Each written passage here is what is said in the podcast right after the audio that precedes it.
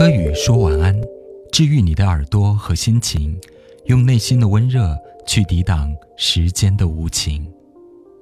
大家晚上好，春节快乐！今天继续我们的星座系列。恋爱是一种娱乐，但很多人上瘾后把恋爱搞成了一场车祸。你没发现吵架的时候双方都是各执一词吗？我觉得你毫无道理，十恶不赦。而你却觉得我无理取闹，简直不可理喻，这就充分说明了我们是不同的运行机制，有不同的心理诉求。至于多大程度上我们能做到互相理解，这就要看我们的运行机制能不能够让对方觉得爽了。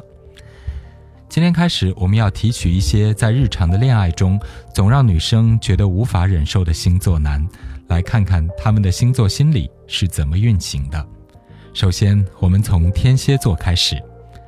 天蝎座是被火星和冥王星守护的星座，他们在情感里面是一种内在燃烧的状态，追求一种紧密而极致的情感体验。火星的状态是热情而冲动的，而冥王星则带有神秘暗黑的性质，是一股深藏潜藏的力量。这种汹涌而庞大的情感，常常不是如同火象星座行诸于外的，它深埋在心底，于是带有一种剧烈的不安全感和操纵欲。当你深陷于天蝎男的情感沼泽，就会找不到方向感，甚至不清楚这个情感障碍的议题到底是什么。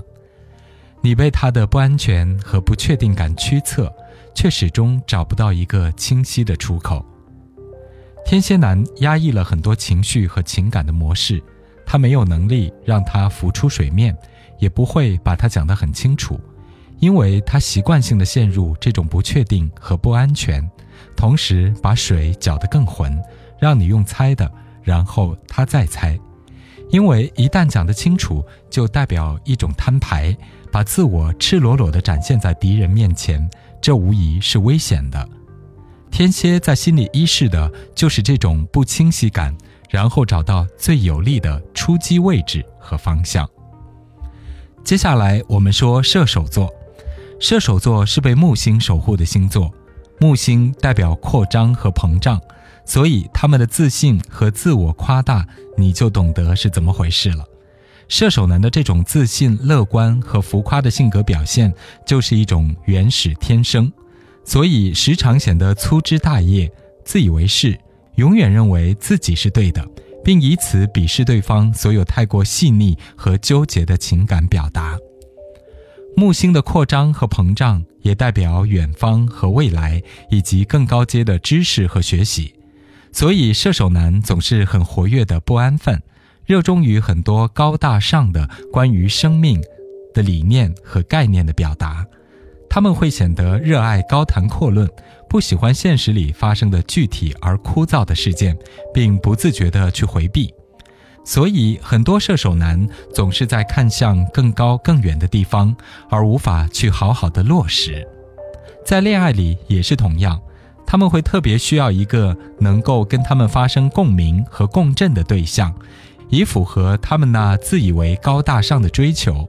这种向外扩展和探索的内在需求，也导致他们容易在外部空间发生种种暧昧的交流，但一般都不太会有什么具体的结果，也跟不能落实有关系。最后，射手男需要明白的是，那些好高骛远是一种追求，但他们根本无法彻底代替现实生活。糟糠之妻才能安慰这颗浪子的心。摩羯座。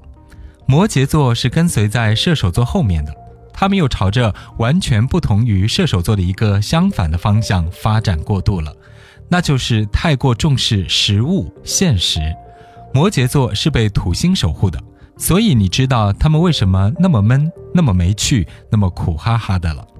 土星是一颗带来压力和考验感的行星，它要检视你是否真真切切地把所有的事情都做好做对了。